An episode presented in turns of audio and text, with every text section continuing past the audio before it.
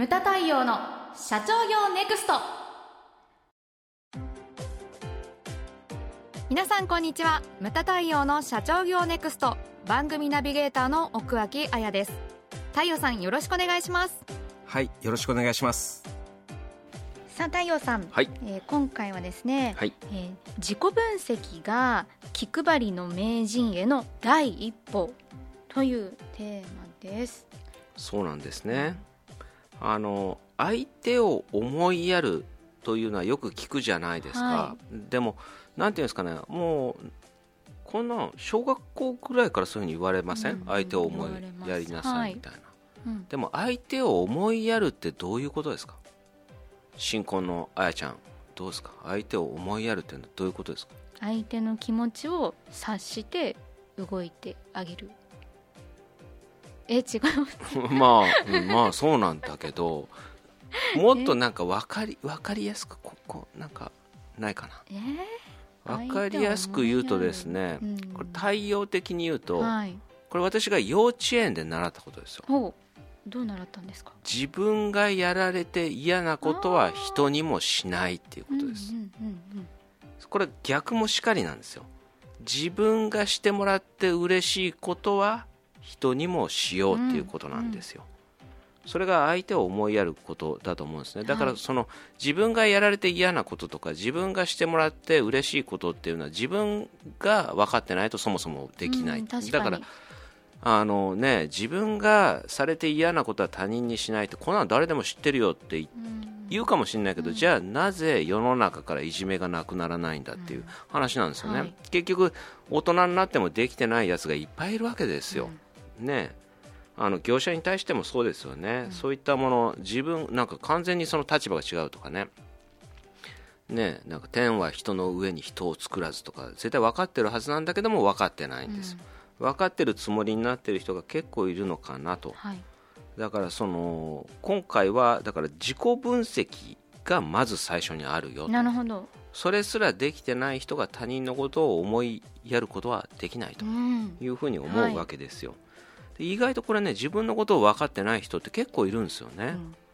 私もわかりません。分かりませんか、うん、そうまずはだから自分自身を知ることです、ううん。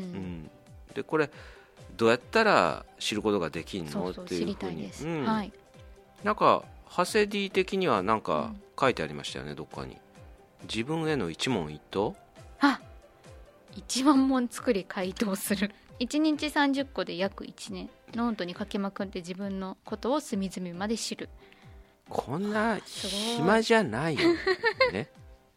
いやでも時間かかることは確かなんですよね、うんこれって、うんうんそうなんですよね、うん。自己分析って。自己分析、はい。そうなんですよ、まあ、太陽君は何を隠そう、まあ、セルフカウンセリングのあれを持ってますからね。あそうだ。内観内観というかいやもう大学時代ですね。内観もやりましたよ社会人になってから、それから私の、えーゼミはセルフカウンセリングでしたので、へーあ一応ですね。ね。じゃあもう、はい。卒論も書いております。えどういうタイトルですか？いやそれそれは忘れたけど。それで自分についてですよ、うん、うん。でどうやったらできるかって、まあまあ、かいつまんで話すとあの今までの自分の人生を振り返って、で思い出に残ってるものってあると思うんですよ。うん。うん自分の年齢分ね。はい。でなんでそれが残ってるのかという話なんです思い出に。これ特殊なものしか残らないんですよ思い出に、うん。でその影には何があるかって言ったら感情ななんるですね。ほどはい。その頭に来たから覚えてるとか、うんうんうん悲しかったから覚えてるとか楽しかったから覚えてるとか嬉しかったから覚えてるとか。それをこうなぜなのかっていうふうに考えるんですね、うんはい。うん。だから1万問作るよりは簡単だと思うんですね。1万個も思い出ってないと思うんですよ。なかなかね。なかなかないですよね。ね はい。なかなかないと思うんですよ、だからそのなんか時期を決めて幼稚園小学校低学年高学年中学生高校生大学。で社会人まあ年齢によりますけどね、うんうん社会人前半後半まあまあ高校まででよしとしましょあそうなんですね、うん。高校までで、う、うん。うん。よしとしましょう。はい。でそれで、えー、とそその中で一番印象に残ってる思い出をまずピックアップして引っ張り出していくんですね、でそこの思い出をこうセリフを思い出すんですよ。人とのやり取りを。あそうなんですね、うん。セリフを、セリフを。まず機械的にね。あ私はこう言った、相手はこう言った、うんうんうん。っていうのをバーッと小説帳みたいな感じで。でセリフだけです。はい。で私はこう思った。っていうのは書いていいんですけれども、相手が思ってることはわからないわけですよ。だからセリフを書いていくんですよねで次の段階で何かってその一個一個のセリフの感情を紐解いていってとかずーっとやってそれをずーっとやっていくんですよちっちゃい頃。ノートに書いていく感じですか、ノートに書いていく感じ、うんうんそれをずーっとやっていくんですよね、はい。で私がやった内観はね書いちゃダメなんですよ。うんそうダメなパターンもあるんですそうダメなパターンもあるんですで私が大学でやったセルフカウンセリングは書くんですよ、なるほど。うん、で大体その幼稚園とか、えー小学校低学年高学年それから、えー中学とか高校までだと思うんですね、うん親とか兄弟とかが関係する出来事が非常に多いんですよ。はい。大学になったらどうなるかって言ったらほら成人するからうんうんうん。離れていくわけですよね、はい家族から。そ,、そうですねん、そこまでのことをまあだから高校ぐらいまでですねでをこう分析してみると、はい。結構その中でやっぱりなんなんていうかな人によってそのあれになるものがあるんですよね。こうどっかにそのトラウマになってるものとかう、うん。ん例えば一番多いのがその兄弟と比較されるとかそういったパターンですね。そのうんうんあとだから両親とのせ接し方が分かんないとか、だからあのこんだけこういうことをしてもらう冷静に考えるとこんだけこういったものをいろいろやってもらったのに対して自分が返してないとか、あのある程度のなんていうんですかねパターンが出てくるんですよ。へうえん、それによってその自分のトラウマになっているものが見えてきたりとかそれを紐解くことによって人間は一歩前進したりするんですよ、で非常に重要なことだというふうに思うんですよね、うん、だから私はですねそのこうひそういうの紐解いて自分のちっちゃい頃とかを考えてで自分っていうのはね結構あれだったんですよね。えっとねうちの家に一緒の家にですよ。母方の両親が一緒に住んでたんですよ、だからそのなんていうかねじいちゃんばあちゃんっていうのは非常に好きだったし非常にねいろんなものをやってくれたんですよね、はで今で私は3人兄弟でで今ふと自分に振り返った時に今うちの子3人一緒にいて住んでてで、えー、と奥さん1人はい。ワンオペレーションなわけですよ、うん。ワンオペと言われるものなんですよね。その時にあっと思って自分はそのばあちゃんじいちゃんにも非常に助けられたけれどもだから一緒に住んでたから、今うちの奥さんっていうのは一人で全て3人の子供を面倒見てんだ、うんと思った時にあだから手伝えるところで自分も手伝った方がいいんじゃないのかなと。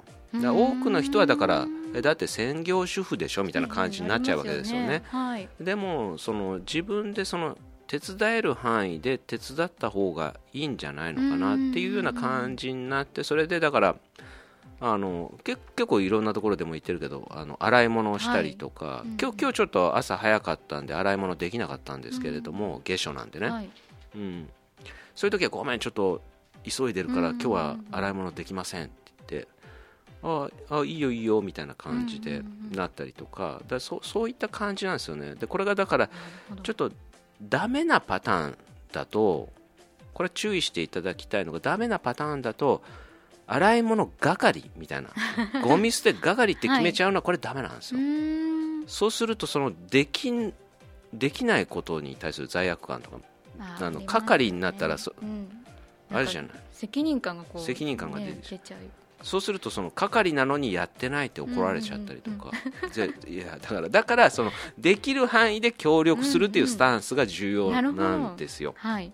でうちの奥さん結構ありがとうって結構言う人なんで。そうだからこっちもそのうん。自分も嬉しいからこっちもだからあの奥さんとか子供に対してありがとうっていう言葉をちゃんと口にするとか、それはお子さんも見ていらっしゃると思いますよ。うん。であと褒めるとかうん。そういったものですよね、うん、だからその過去を紐解いてやっぱりその親から褒められて嬉しいとかそういったその思い出とかも絶対出てくるはずなんですよ、うんうんすね。だからそれは自分のやっぱり子供にもしてあげた方がいいと思うし、うん。そういったものなんですよね。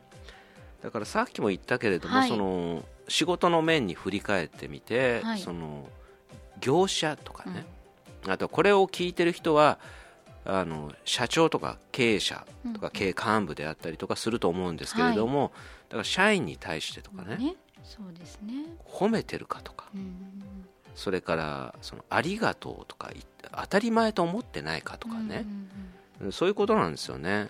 あのその取引先っていっぱいいるじゃないですか。うちの会社にも、ねうん。日々いろんな、ね、業者業者の人っていうか、まあ、取引会社様が出入りしてますけれども、その人たちに対するその対応とかね、うんうんその忙しいとねそのうちのね日本印刷姉妹会社の日本印刷の営業マンが来てでままず最初に私のところ来てくれるんですよね、うん、そうですね。そう。はい理事長こんにちはとか言われるんだけど、ついねやっぱりすげえ集中して打ってる時は画面向かいながらこんにちはとか。やっちゃったりすることもあるけれども、うん。まあまあねでもなんていうかなそのねその下に対してみたいなそういうような感じは絶対持ってないし、うん。まパートナーですかね。同等のあ、そうなんですよね。対等ですからね。